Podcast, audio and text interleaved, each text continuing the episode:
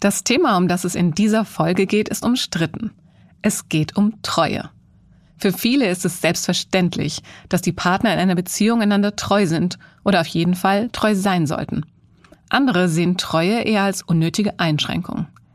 Wie wichtig Treue wirklich ist oder eben auch nicht und ob Treue uns wirklich glücklicher macht, darüber spreche ich in dieser Folge mit dem Psychotherapeuten und Buchautor Wolfgang Krüger.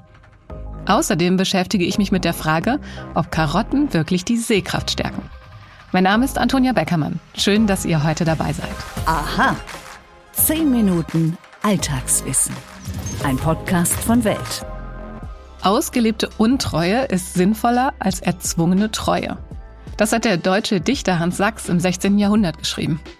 Schade, dass ich euch gerade nicht hören kann. Mich würde wirklich interessieren, wie viele von euch diesem Satz zustimmen in guten wie in schlechten Zeiten. Das ist auf jeden Fall ein Versprechen, das diejenigen unter uns, die verheiratet sind, ihrem Partner oder ihrer Partnerin gegeben haben. Aber ganz unabhängig von einer Hochzeit, in einer Beziehung erwarten die meisten, dass man treu ist. Und trotzdem, schaut man nur auf die Zahlen, dann gehen zunehmend mehr Menschen fremd. Tatsächlich hat sich vor allem die Zahl der Frauen erhöht. 2012 ging nach einer repräsentativen Studie von Elitepartner jede fünfte Frau fremd. 2020 wurde die Studie erneut durchgeführt. Dieses Mal waren es bereits ein Drittel der Frauen. Bei den Männern waren es 2012 23 Prozent und 2020 27 Prozent. Woran liegt das? Ist Treue vielleicht altmodisch geworden? Auf jeden Fall gibt es wenige Themen, bei denen Ideal und Wirklichkeit so weit auseinanderliegen. Ich möchte wissen, warum das so ist und spreche deswegen mit dem Psychotherapeuten Wolfgang Krüger. Er hat ein Buch geschrieben mit dem Titel Treue, der Konflikt zwischen Vertrauen und Begehren. Hallo, Herr Krüger. Hallo. Was sind denn die häufigsten Gründe für Untreue? Es gibt eigentlich nur drei Gründe. Das eine ist die Angst vor Nähe. Immer wenn ich feststelle, dass eine Beziehung verbindlicher wird und ich Angst vor Nähe kriege, dann gehe ich fremd, um mir wieder das Gefühl von Freiheit zu holen. Das zweite ist der narzisstische Seitensprung, Klammer auf, vor allem bei Männern, Klammer zu. Äh, dann hat er das Gefühl, ich habe sie rumgekriegt, ich bin ein toller Kerl und damit stabilisiert man das eigene schwache Selbstwertgefühl. Und das häufigste ist aber 60 Prozent. Das sind die Seitensprünge aus einer unglücklichen Partnerschaft heraus. Wenn ich das Gefühl habe, beide haben sich etwas zurückgezogen, die Beziehung hat den Charme einer Wohngemeinschaft, die Erotik geht zurück. Und dann liegt immer die Gefahr, dass ein anderer, der das mitbekommt, dann in einer solchen unglücklichen Beziehung andockt. Sie haben jetzt gerade schon Narzissten genannt. Gibt es denn sonst noch Menschen, die eher treu sind und Menschen, die eher zu Untreue neigen? Es gibt treue Menschen, die insgesamt im Leben beständig sind. Das heißt, die ein Beharrungsvermögen haben, die Lebensziele haben, wo sie treu sind, die auch nicht so empfindlich sind, die ein gewisses Selbstbewusstsein haben. Die haben eine gewisse Beständigkeit. Und dann gibt es natürlich Menschen, die wenig Bindungsbereitschaft haben, die im Leben auch keine Ziele haben, wo sie äh, lange Ausdauer haben, sondern die im Leben was Flüchtiges haben. Und die sind immer in der Gefahr, dass sie fremdgehen. Gehören denn für Sie Liebe und Treue immer zusammen? Liebe und Treue gehört unbedingt zusammen, weil wir haben ja eine romantische Vorstellung heutzutage von Liebe. Und ich möchte mir einen ganz besonderen Menschen suchen, mit dem ich eine Welt, eine gemeinsame Welt aufbauen will. Und dieser Mensch ist einzigartig, auf den will ich nicht verzichten. Und insofern habe ich natürlich immer das Gefühl einer Bedrohung, wenn der andere fremdgehen sollte, wenn ich feststelle, da ist Sexualität, weil die Sexualität mit anderen, das ist ja kein erotischer Seitensprung, sondern da können tiefe Gefühle entstehen, tiefe Leidenschaften. Und insofern habe ich immer das Gefühl, dass eine Bedrohung da ist und ich habe das Gefühl von Verrat. Also dass der andere quasi sich aus dieser engen Beziehung, die ich aufbauen will mit dem anderen, dass er sich da zurückzieht. Sie haben jetzt gerade schon Sexualität erwähnt. Das ist ja so das, was die meisten dann mit Fremdgehen verbinden. Gibt es denn einen Unterschied zwischen körperlicher und seelischer Treue? Es gibt den, und den haben wir vor allem bei Männern und Frauen. Männer neigen häufig eher zu einer körperlichen Untreue. Das heißt, dass sie im Laufe der Zeit im Wesentlichen eine Sexualbeziehung haben mit der Geliebten. Und das kann man jahrelang durchhalten. Äh, Männer spalten dann das Leben. Sie haben zu Hause dann die Ehefrau, die bietet ihnen Sicherheit und Alltag. und dann haben sie die Geliebte quasi, da haben sie die Erotik. Frauen neigen eher dazu, dass sie eine Gesamtbeziehung eingehen. Das ist viel gefährlicher. Und zu dieser Gesamtbeziehung gehört dann eben auch Erotik. Und Frauen halten das nicht aus, dass sie das Leben spalten. Und deshalb ist es so, dass über zwei Drittel aller Frauen dann innerhalb eines Jahres sich meistens dann für den Geliebten entscheiden.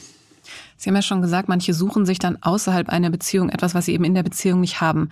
Jetzt ganz andersrum gefragt, kann denn Untreue in einer Beziehung die auch verbessern? Gefährlich. Das ist im Grunde so ähnlich, als würden Sie Benzin in ein Feuer kippen. Es kann natürlich sein, dass zwei sich entfremdet haben und dass da ein Stillstand da ist, dass man sich wirklich auseinandergelebt hat. Und in dem Augenblick, wo dann zum Beispiel ein Seitensprung auffliegt, dann kann das ein Weckruf sein, dass beide dann begreifen, wir müssen darüber reden. Nur ist die Kränkung durch den Seitensprung so groß, dass solche Paare wochenlang ausschließlich darüber reden, warum hast du mir das angetan? Also eine ausgesprochen schwierige Situation.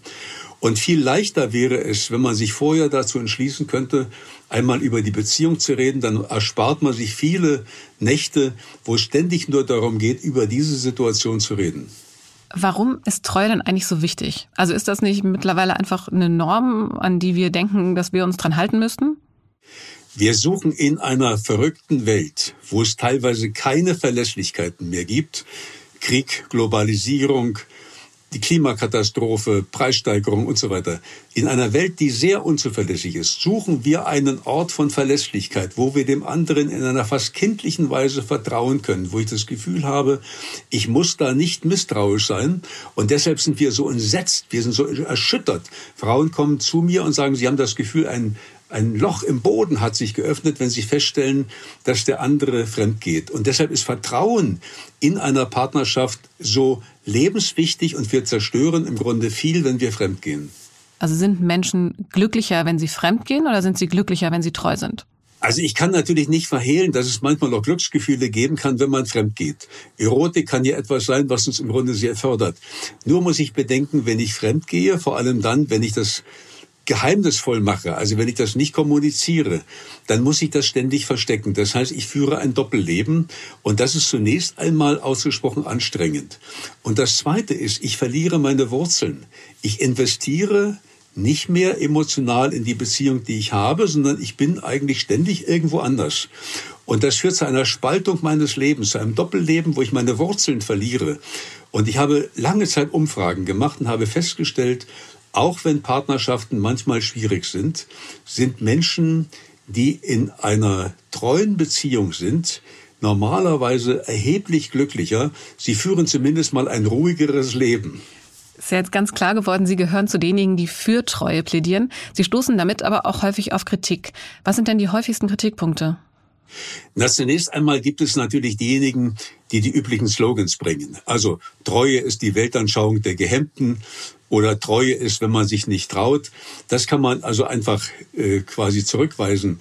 Aber es gibt natürlich eine ernstzunehmende Überlegung, nämlich die Vorstellung von Partnerschaft, die wir heute haben, ist relativ kompliziert. Wir wollen mit dem anderen den Alltag verbringen, Kinder haben, ein Haus bauen und wollen dann noch eine tiefgehende Erotik haben, obwohl wir ständig mit dem anderen zusammen sind. Und das ist zugegebenermaßen ein schwieriger Entwurf. Und ich verstehe all die, die sagen, dann trennen wir das einfach. Also wir gucken, da ist der Alltag und die Sicherheit und die Erotik lagern wir aus. Aber es funktioniert nicht. Ich erlebe das seit 40 Jahren, beobachte ich das, dass die Trennung nicht funktioniert. Wir müssen gucken, dass wir das zusammenbekommen und es funktioniert.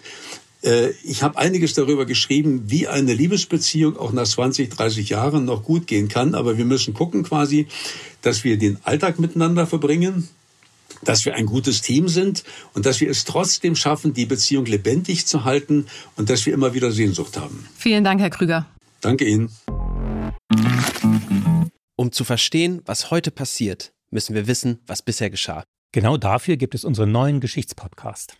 Von politischen Intrigen im antiken Rom über die fanatischen Sektenführer in der frühen Neuzeit bis hin zu den großen Eroberern des mongolischen Reichs und ihren Management-Skills. Ich bin Joachim Telgenbischer. Ich bin Nils Minkmar. Und wir finden heraus, was bisher geschah, um zu verstehen, was heute passiert. Höre, was bisher geschah, überall, wo es Podcasts gibt.